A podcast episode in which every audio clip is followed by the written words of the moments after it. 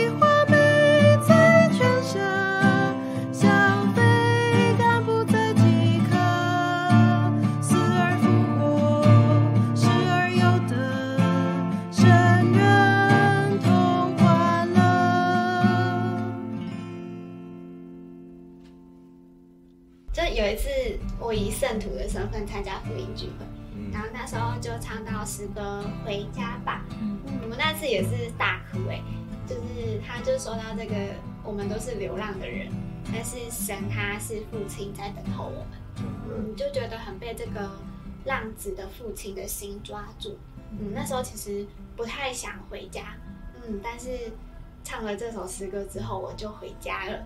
但是那个时候，那后来也有一些经历是，就是想回家，但是不能回家的时候，就觉得，嗯，很像这首《暑天的家乡》，就是我们都需要一个看不见的暑天的家乡。嗯，好嘛。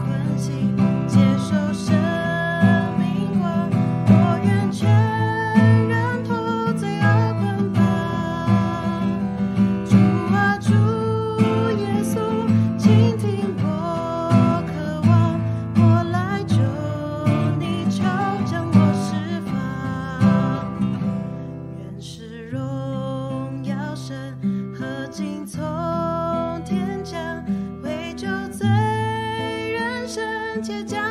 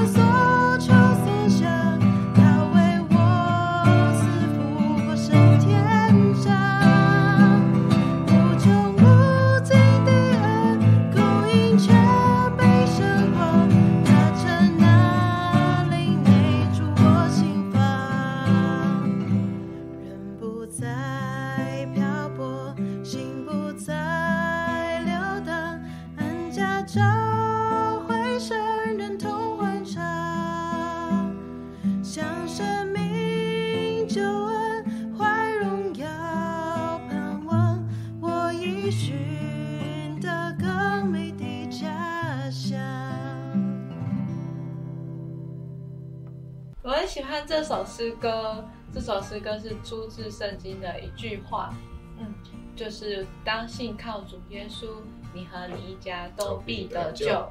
这首诗，呃，这句话是我有一次我在外面实习的时候想回家不能回家，然后我就看到群组上家人的群组上看到我奶奶病危，然后就是讯息都蛮紧张的，然后我也非常的紧张。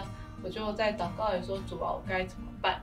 那主在呃借着一一段话，一段基督徒的话说：“当信靠主耶稣，你和你一家都必得救。”有时候仇敌会让我们怀疑神的话，这但是这个就是神的话，所以我就需要凭着信心宣告神的话说：“当信靠主耶稣，我和我一家都必得救。”然后我就在祷告里就这样去行了。然后后来我的我奶奶病呃病情也不知道为什么就好转了，然后我家人就是从这种紧张的气氛中得蒙拯救，就非常的喜乐。但是太好了，我信靠了主耶稣，而我和我一家都得救了。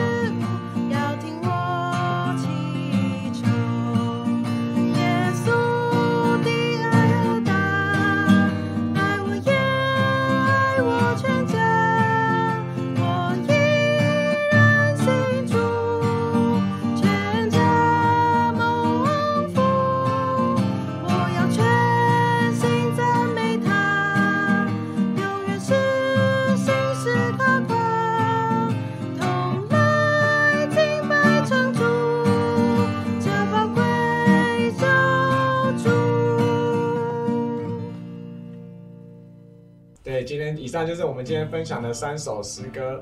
那我觉得诗歌都非常的宝贝，不管是经节还是诗歌，都会成为这福音的出口，成为主耶稣能够使用的一个凭借，都使得我们能够真正的得着这个救恩。愿这个福音更多在我们的生活中有个正确的彰显，也能够叫我们身边的人都成为基督徒，让这个福音广传出去。那如果喜欢我们的影片的话，就记得按按赞、订阅、分享、开启小铃。铛。我们每周四都会更新和声响应，请记得一同响应。我们下次见，拜拜。